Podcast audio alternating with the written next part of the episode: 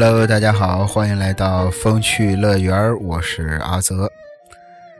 咱们继续《暗黑三国》啊，闲言少叙，书接上回。上期讲到啊，刘备解了徐州之围啊，大家伙都很高兴啊。陶谦呢，决定请客吃饭。酒过三巡之后，陶老头啊说话了。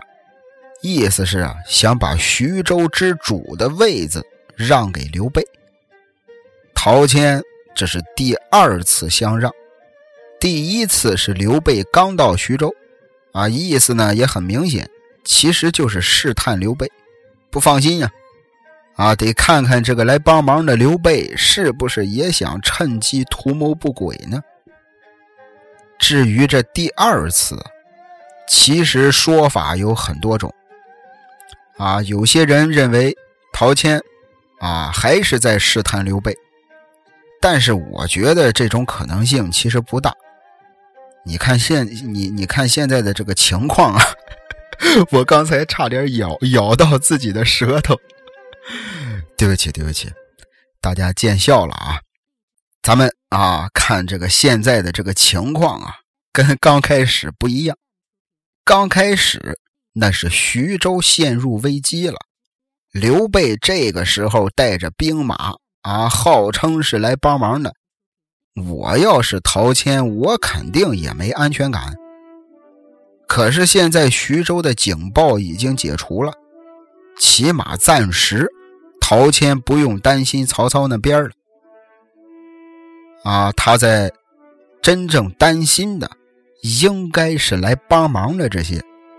这些人可都是带着兵来的。在这些来帮忙的人当中，目前最具威信的肯定是刘备。他在徐州多待一天，陶谦也就多担心一天。他现在要做的，应该是想办法送客，而不是一个劲儿的试探。你试探有什么用？所以我觉得陶谦。在这里，真正的用意还不是试探那么简单。至于是什么，咱一会儿再说。对于这件事儿，还有一部分人认为，陶谦这是在讨好，啊，或者说他是想借这个机会给自己找点强大的队友。当然，哈，刘备这个时候可不算是什么强大的队友。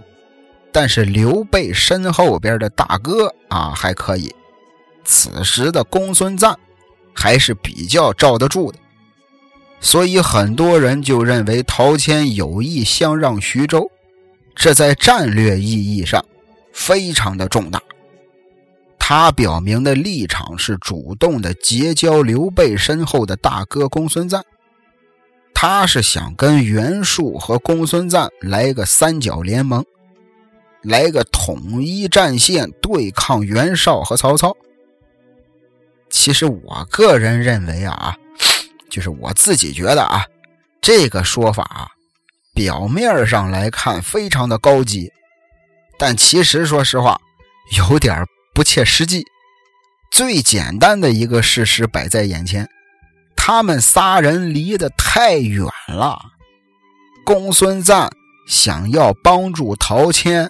那得横跨河北、山东啊，跟袁术啊离得倒是挺近，可是袁术这边只要一发兵，屁股后头的刘表肯定会有小动作。人家刘表跟袁绍关系一直不错，一直保持着合作呢。再一个，最最关键的一个事实，袁术和公孙瓒。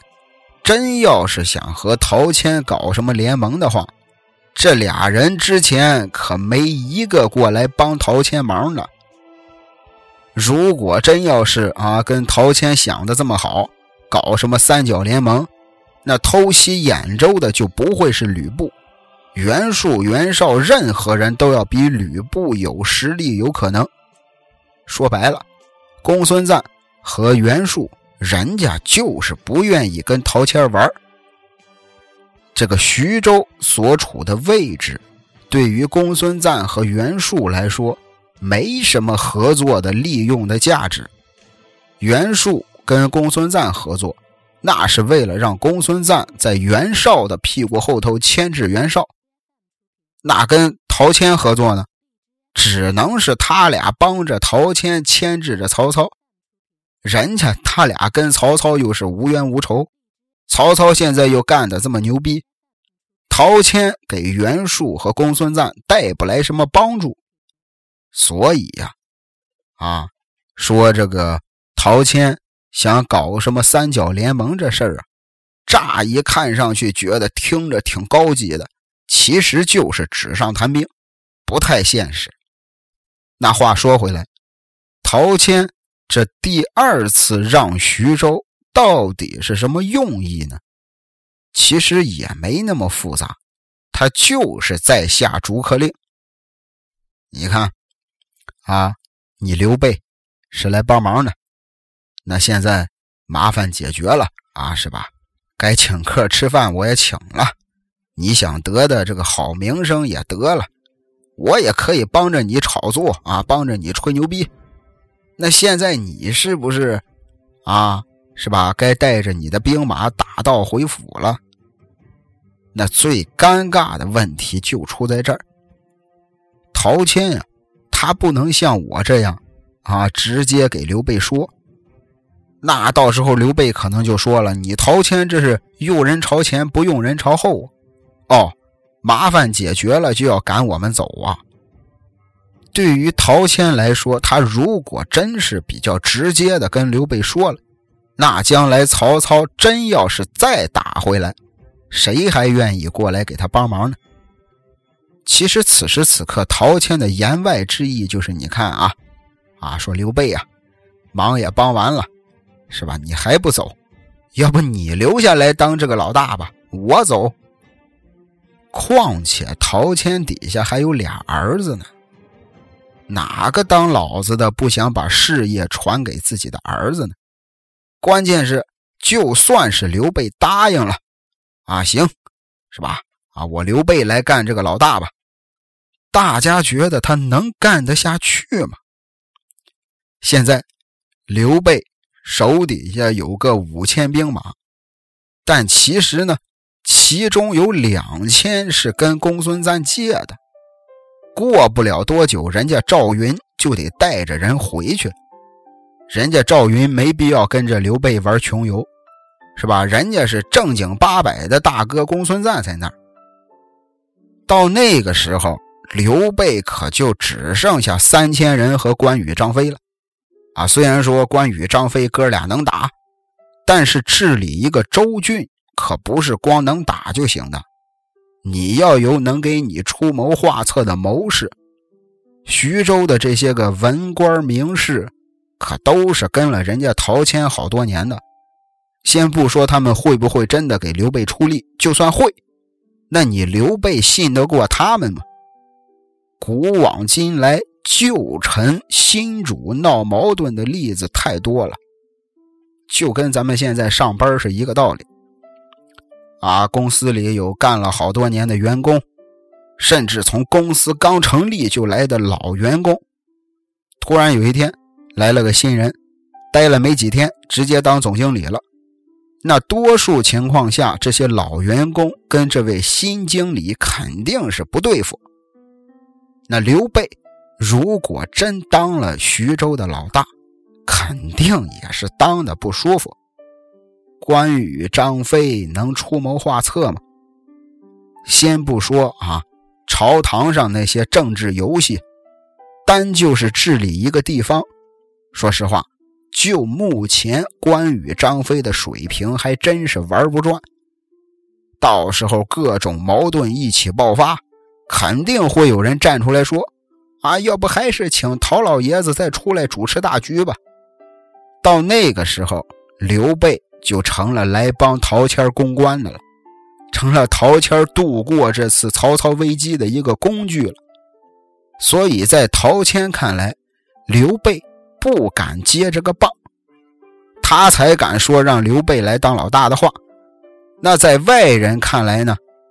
啊，这是陶老爷子胸襟广阔，但其实呢，他这是在难为刘备，是在逼着刘备自己走。但是要说现在的刘备，可不是刚出新手村的那时候了。这次劝退了曹操，就是个很好的进步。以前刘备想出名，那真是实打实的给人家卖命。刚开始跟着刘焉那会儿，他真敢拿五百人去跟五万人硬刚！但是时间一长，他发现，哎呀，光这么傻不拉几的没头没脑的打。想出名很难，就跟现在明星一样，啊，都有这个经纪公司帮着这个策划炒作，自己有实力是一说，必须还得配着上营销。所以这一次，刘备并没有跟以前似的，啊，一上来真跟人家拼命，而是很聪明的写了封信。这个问题上一期就说过了啊，咱就不再重复了。总而言之吧，此时此刻的刘备成长了不少。不管他听没听出陶谦话里话外的意思，我觉得啊，要是换了一般人，无非就是两种决定：啊，要么答应陶谦留下来，要么拒绝陶谦然后离开。可是刘备呢，他选择拒绝不假，但他并没有离开。中间你来我往的席间对话，刘备说自己要走的话一句都没有啊。说句不好听的，刘备这就是在耍无赖，就是赖在你徐州不走了，你怎么着吧？陶谦呢，是哄也不敢哄，留也不敢留，轰他也不行，最后没办法啊，才说旁边啊有个叫小沛的地方。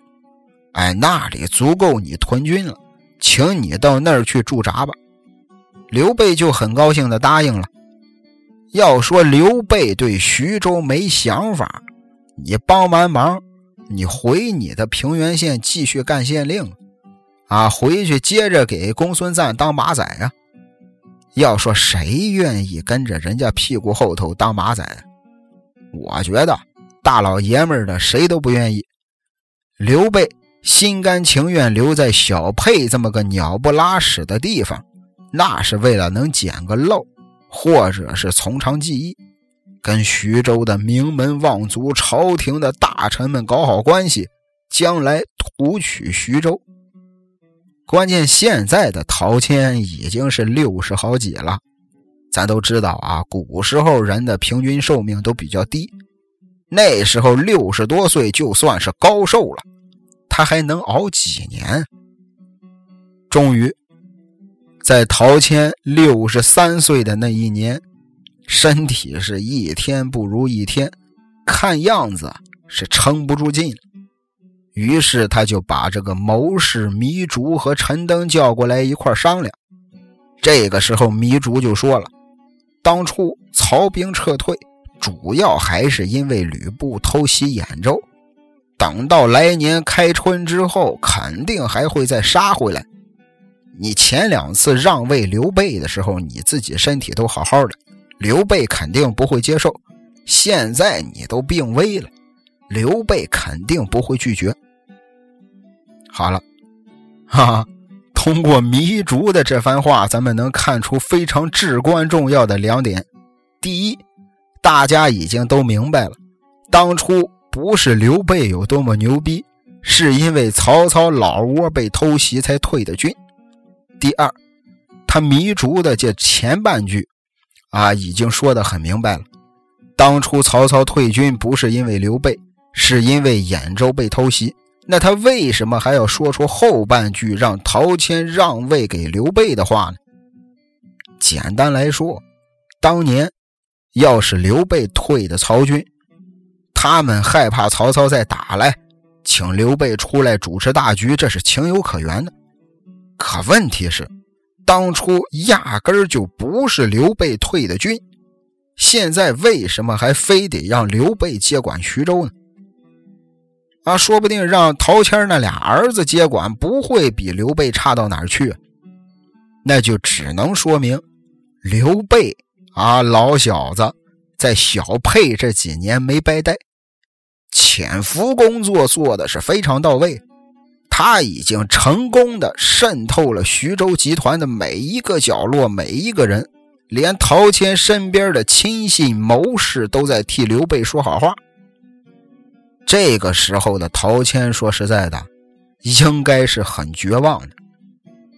没办法，只能把刘备请过来，准备第三次相让徐州。其实我觉得，陶谦这第三次让徐州应该是真心的。你看他临终说的遗言，啊，刘备问他，说：“你有俩儿子，为什么非得让我管着徐州呢？”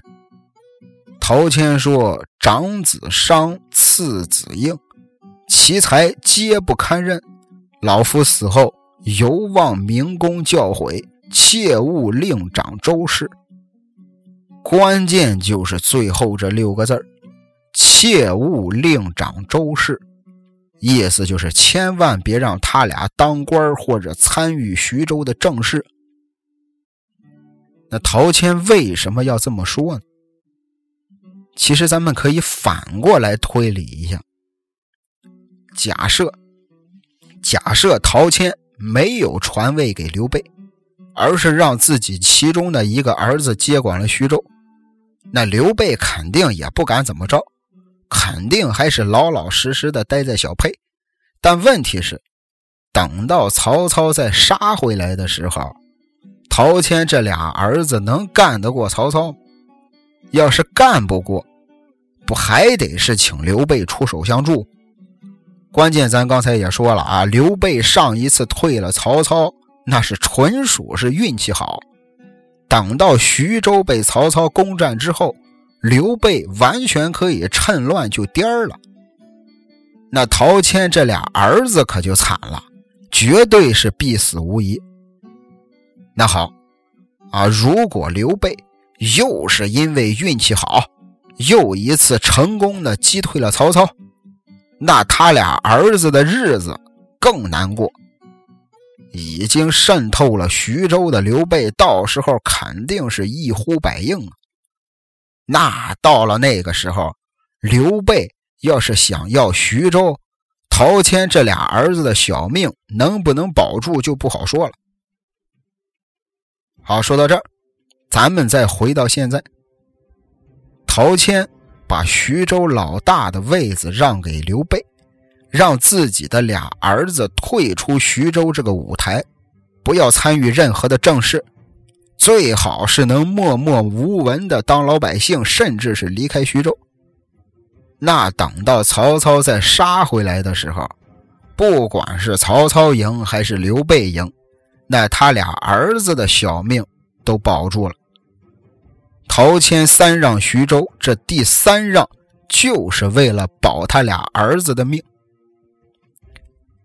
就这样，刘备顺利的接了陶谦的班从一个小县长直接就当上了州长，他也是正儿八经的成了一路诸侯了。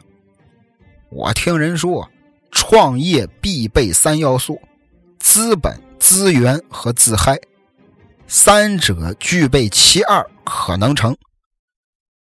要说资源。其实刘备现在也没什么资源，一个草根屌丝有什么资源？但是他有资本呢。跟陶谦比，他的资本就是年轻，就是比你活得长。最关键的就是刘备懂得自嗨，那是相当嗨呀。刘备，刘玄德，一个编草鞋的草根儿。刚开始跟着刘焉，手底下没多少人，但是有股子劲头啊！啊，这个劲头顶什么用啊？到头来还是当炮灰，还是白干。再后来，跟着卢植、朱俊都是白干，没什么收益。后来公孙瓒打董卓，打完董卓了，打袁绍，刘备也都是跟着白干。最近的一次来徐州。最开始也是给陶谦来白帮忙的，但是他就是自得其乐，就是永不言弃。带着俩红米啊，在小角落里自己嗨的是一塌糊涂。至此，刘备终于有了自己的一片天了。那接下来，咱们花开两朵，各表一枝，再来看看长安方向的动态。一直霸占长安的李傕郭汜，终于是闹了内讧了。两边各自带着自己的小兄弟在长安城下厮杀，结果这个李傕啊，趁乱把汉献帝给抢走了。郭汜一看没抢着皇帝，那就把漂亮的宫女都抢走了。临走的时候还放火烧了宫殿。但是郭汜也不是傻子呀，谁都知道皇帝肯定比宫女值钱。第二天，郭汜又带着马仔们来砍李傕。这个李傕一看这个情况，他俩天天在长安这边打，用不了多长时间，人就都打没了。到时候沾光的还得是东北联军那些人。李傕就给郭汜说：“干脆呀，咱俩单挑吧。”谁赢了，谁就把皇帝接走。反正俩人啊，就是杀了有个几十个回合，不分胜负。这边打的正带劲，那边来了六十多位朝廷的大官，专门来劝架的。不过说实话啊，这些人也是够倒霉的啊，倒霉催的。他们一来人啊，人家哥俩不打了，是李傕继续的挟持天子。郭汜挟持了这六十多位朝廷命官，哎，哈，把劝架的绑架。但是呢，这事儿还没完，李傕、郭汜还是每天的约好时间出来单练啊，单挑不过瘾，又继续群殴，一连就比划了五十多天。但是你想想，老是没完没了的这么个打法。人受得了，钱也受不了啊！老百姓经常说，打仗就是烧钱嘛，钱不够了怎么办？咱们中国人啊，最经常用也是最简单的办法，那就是勒紧裤腰带呗。先从伙食上开始，这个削减用度。要说这些当兵的，吃的少点啊，吃的差点人家可能是。体格好啊，基本上都能扛得住。可是皇帝不行啊，啊，扛了没几天就想着想吃肉。李傕是肯定不给啊，要是有肉的话，肯定李傕自己就先吃了。汉献帝一看，哎呦，哎呦，这皇帝当的连顿肉都吃不上，比董卓结识的那个时候。还窝囊呢，董卓都给我肉吃。就在这个时候，李傕、郭汜闹内讧啊！皇帝不管是身体还是精神上都是最脆弱的时候，站出来一个人，说是能救皇帝的命。谁呢？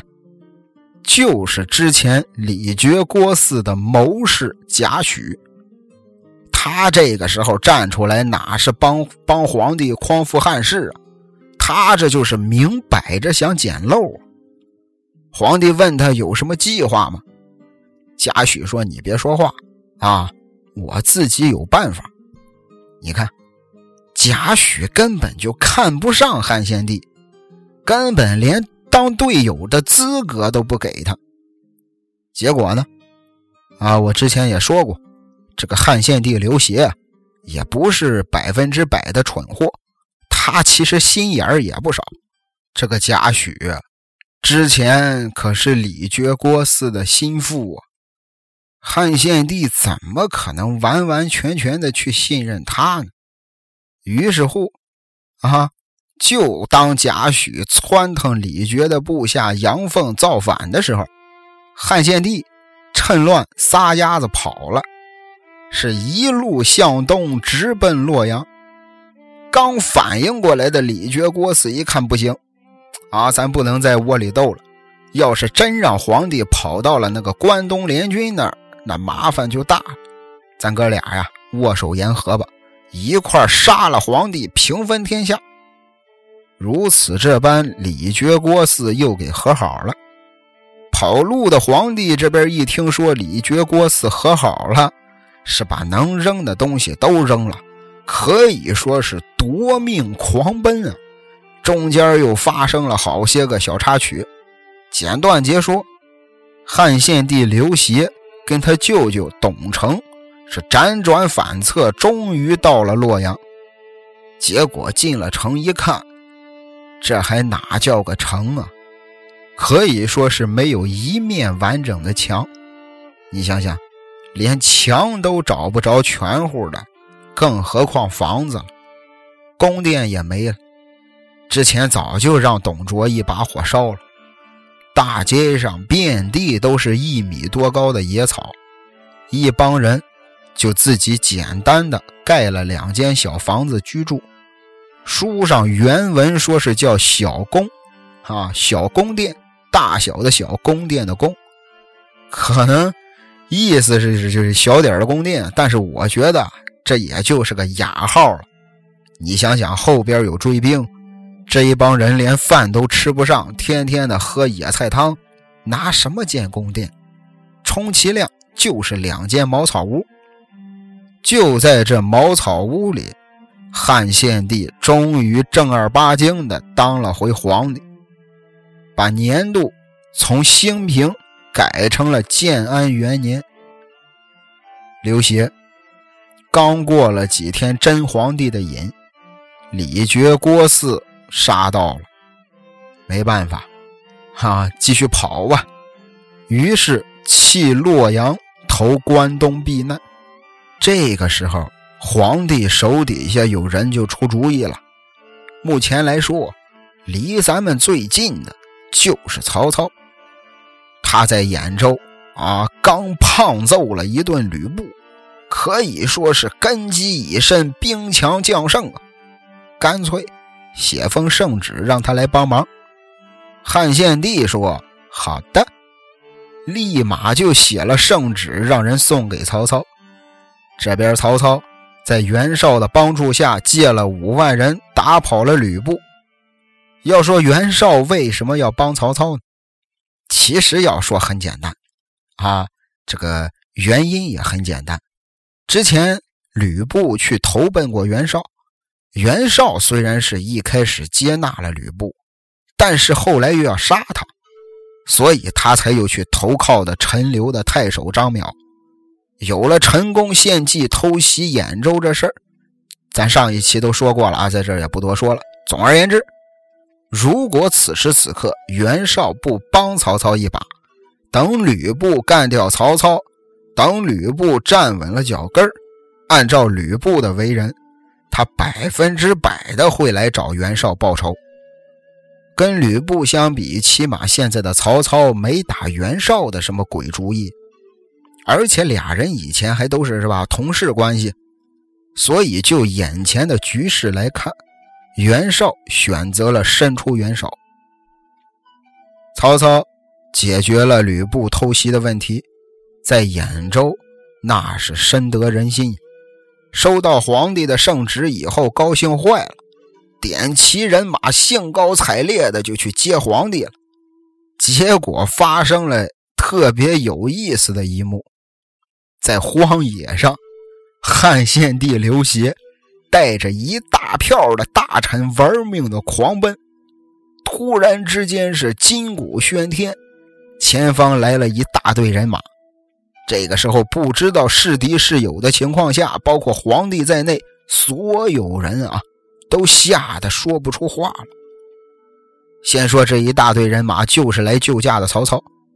其实这一幕对于汉献帝来说，应该是似曾相识啊。很多年前，大将军何进被杀，袁绍、曹操进宫杀太监的那天晚上。当时还是陈留王的刘协，带着汉少帝刘辩出逃荒野，直到遇见了西凉来的董卓。当时刘协这边也是没多少人啊，董卓那边也是大队的军马。可是当时刘协什么表现？所有人都吓瘫了的时候，就他敢站出来质问董卓：“你是来救驾的，还是来劫驾的？”再看现如今，他也归进了下瘫的行列。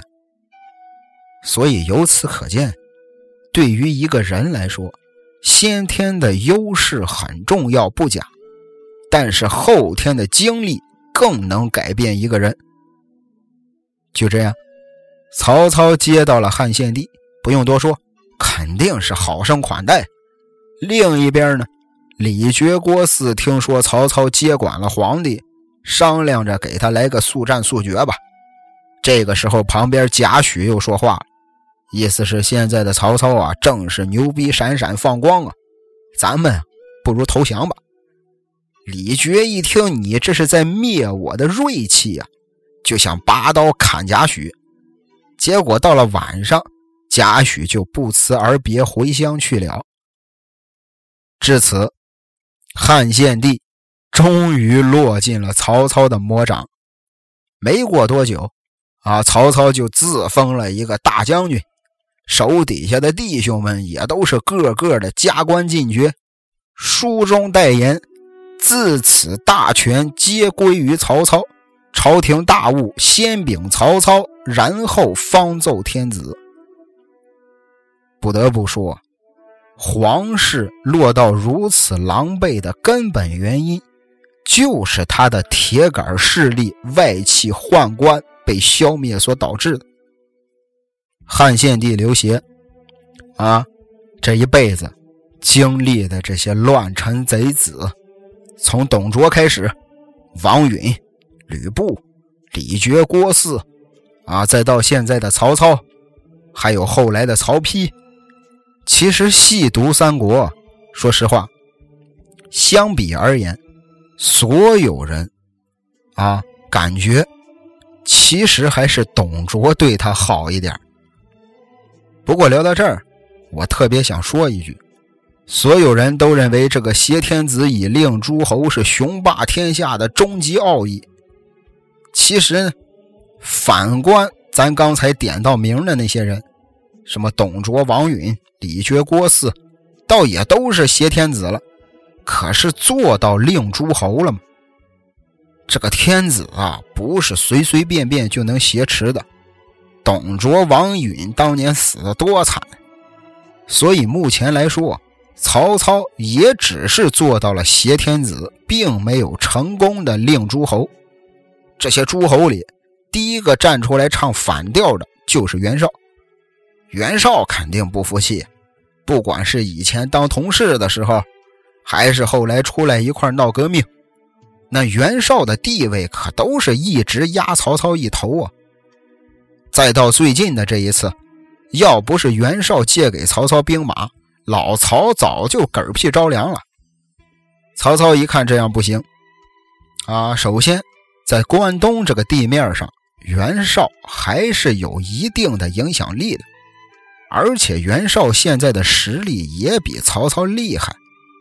既然不能树敌，那就尽量安抚吧，在自己还没法跟人家对抗的时候，先稳住他。于是老曹就让皇帝封了袁绍个太尉。结果袁绍还是不高兴。太尉虽然是位列三公之首，但是头顶上不还是有曹操这个大将军吗？最后，曹操又把自己这个大将军让给了袁绍。再往后，袁绍啊想去打公孙瓒，他必须要稳定自己的大后方啊。曹操又颠颠的帮着袁绍搞这个正式的批文，如此这般，袁绍方面。才算是稳定了下来。其实透过这件事儿啊，咱们能看出两个问题：第一，老曹啊，曹操绝对是个人精啊！只要是皇帝在我手里，别说让你当什么大将军，让你当玉皇大帝也没什么价值。曹操就比较想得开，或者说是心胸宽广。这第二件事儿。就是啊，在自己实力还不行的时候，即使掌控着皇帝，其实也没什么用。只有先让自己增值，才能体现皇帝的价值。这一点是非常关键的啊！之前的王允啊，或者是李傕、郭汜都没有看明白这一点。因为皇帝的价值就是发布命令，让你做什么事儿呢，都可以名正言顺，名正言顺。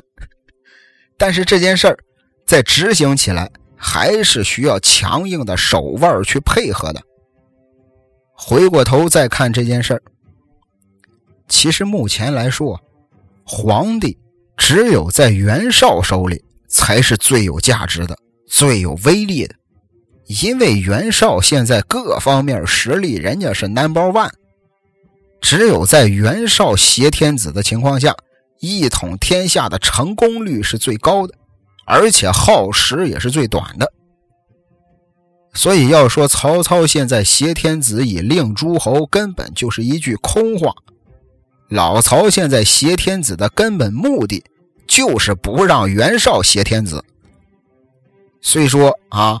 皇帝现在在曹操手里边发挥不了多大的威力，但是曹操也不能浪费了这么好的资源，他要最大限度的发挥利用这个贬值皇帝的最大功能，啊，自己也得趁机捞点好处。那他不是一直惦记着徐州呢吗？可是现在的徐州又让刘备占着。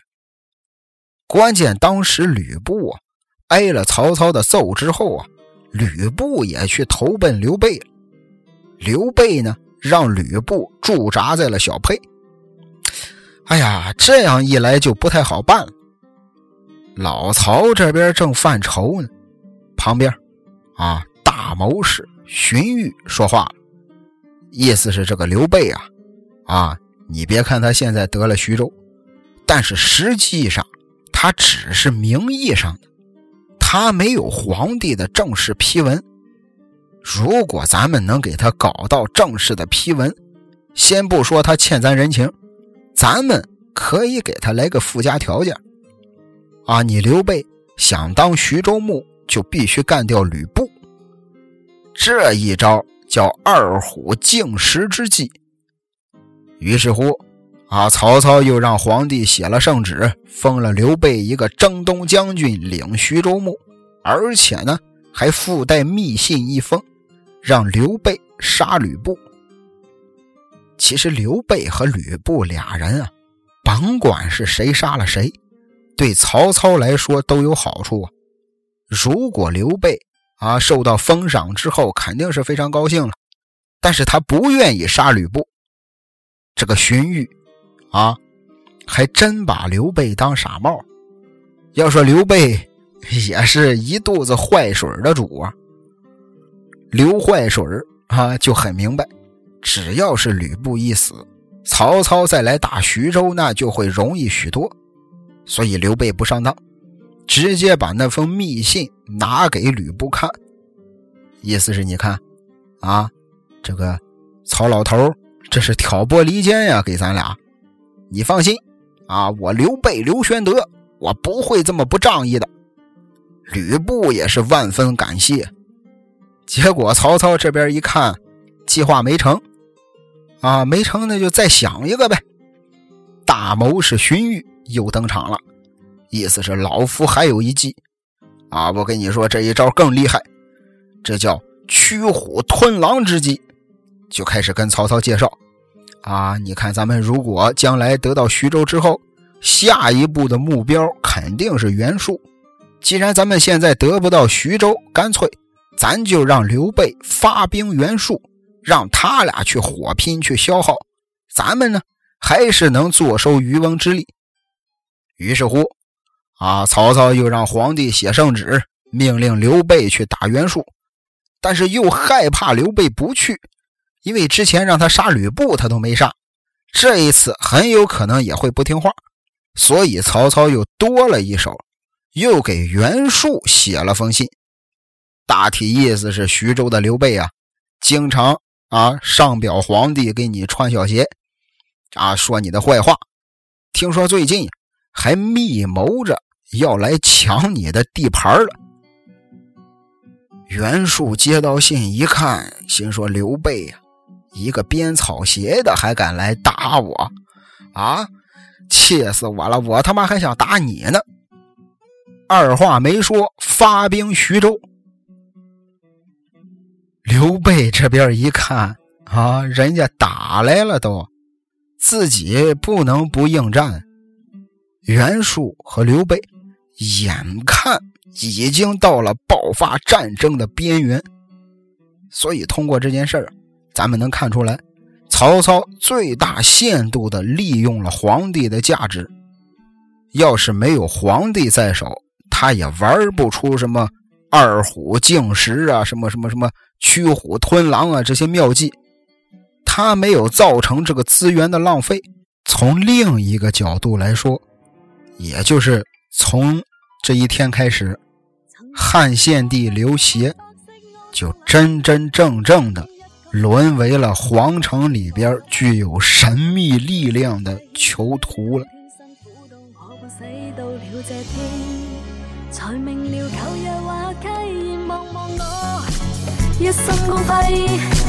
经得起火灼过，在新生的我更艳丽。现在是你在望着我，苦苦的想再骗爱火，还垂头念着独白，纯情台词极度滑稽，知否今天你已变得一点也冇地位？现独立冷静，就算我身边多一个你，太多甜言仍含含糊糊，无无聊聊，活像是错体，别问我。说谎的东西，知否？今天你已再不需演戏与立誓，现独立冷静，就算我身边少一个你也可。I will survive, I will survive。无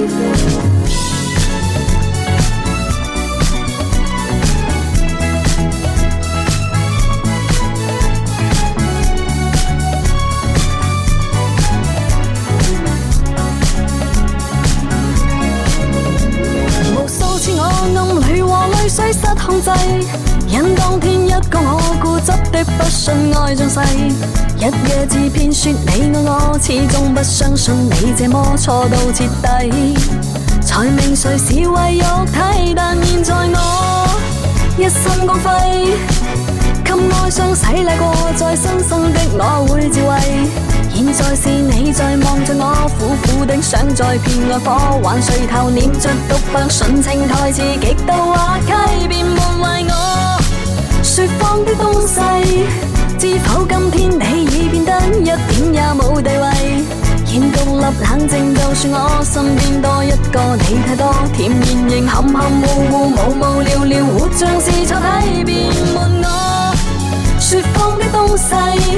知否？今天你已再不需演戏与立誓，现独立冷静，就算我身边少一个你也可。I will survive, I will survive。